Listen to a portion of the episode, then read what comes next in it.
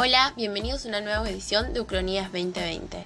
En esta oportunidad hablaremos sobre cómo sería nuestro presente si el 17 de octubre del año 1945 no se hubiese dado de la forma en que se dio.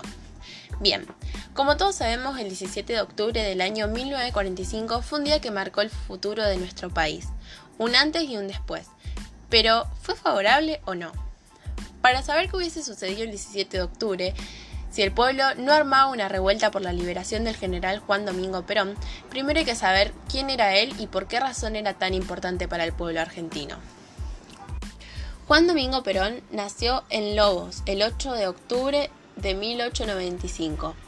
Vivió su infancia en la Patagonia Argentina junto a su familia y a la edad de 15 años se trasladó a Buenos Aires para comenzar sus estudios en la Facultad de Medicina. Aún así, se vio influenciado por personas de su círculo que lo convencieron de estudiar en el colegio militar, por lo que se decidió a rendir el examen para entrar al mismo. Obtuvo un alto resultado en el examen que le permitió ocupar el quinto lugar por orden de mérito. Para 1930 ya era miembro del Estado Mayor del Ejército y profesor titular de Historia Militar en la Escuela Superior de Guerra. Mientras esto sucedía, se daba el primer golpe militar en Argentina en el que Juan Domingo Perón tomaría parte como uno de sus impulsores. Este golpe militar del 6 de septiembre fue liderado por José Félix de Uriburu y derrocó al presidente Hipólito Yrigoyen de la Unión Cívica Radical. Paradójicamente, el general Uriburu fue uno de los organizadores de la Revolución de 1890, un levantamiento cívico-militar que dio origen a la UCR. Esta sería la primera vez en la historia argentina que un gobierno de facto disolvió el Congreso Nacional.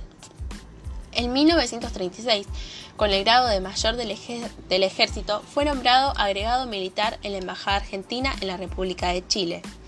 Ese año ascendió al grado de teniente coronel y el año siguiente publicaría la idea estratégica y la idea operativa de San Martín en la campaña de los Andes. Durante 1939, integró la misión de estudios en el extranjero que el ejército argentino envió a Europa, con residencia en Italia. Regresó a principios de 1940, luego de recorrer España, Alemania, Francia, Yugoslavia y Albania. Este viaje lo cambiaría como persona y cambiaría su manera de ver el mundo, tanto así que más adelante se autoproclamaría públicamente como un Mussolini mejorado o de más nivel. Fue destinado al Centro de Instrucción de Montaña, Mendoza, y en 1941 ascendió al grado de coronel. Luego continuaría con su carrera militar hasta que en 1943 comenzaría a converger con la política que lo consumiría hasta su muerte.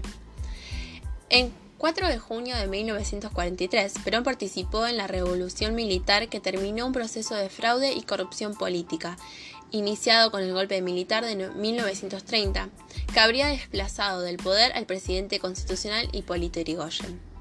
Perón tenía el grado de coronel y formaba parte de un grupo de oficiales organizados en una especie de logia denominada GO, Grupo Oficiales Unidos, que sostenía un pensamiento nacionalista y de recuperación ética. El GO era un grupo de oficiales que empezó su vida política en Mendoza, cuando Perón fue trasladado a su regreso de Europa. Eran militares que querían terminar con el fraude de la década infame, que provocaba un conflicto social y contener de esta manera al movimiento obrero para que no terminara desviándose hacia la izquierda. También buscaba la neutralidad de Argentina respecto de la Segunda Guerra Mundial. Luego de esto inició su contacto con la clase trabajadora argentina, adentrándose en sus problemas y necesidades. Convirtió al modesto organismo en Secretaría de Trabajo y Previsión, amplió sus facultades y asumió su nueva titularidad el 10 de diciembre de 1943.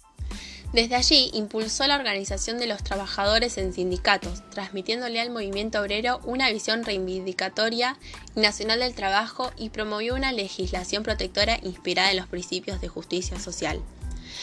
Por su desempeño en la Secretaría de Trabajo y Previsión comenzó a crecer la popularidad de Perón en la clase trabajadora, lo cual despertó desconfianza en muchos de los mandos del ejército, que mantenían una concepción conservadora y elitista de la sociedad argentina.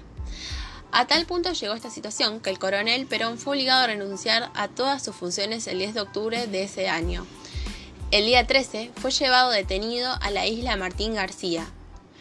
Una vez conocida por los trabajadores la noticia de la detención de Perón, se declaró una huelga general espontánea en todo el país. contingentes obreros comenzaron a marchar hacia la Casa de Gobierno, en la ciudad de Buenos Aires, cubriendo la Plaza de Mayo con una multitud que reclamaba su libertad.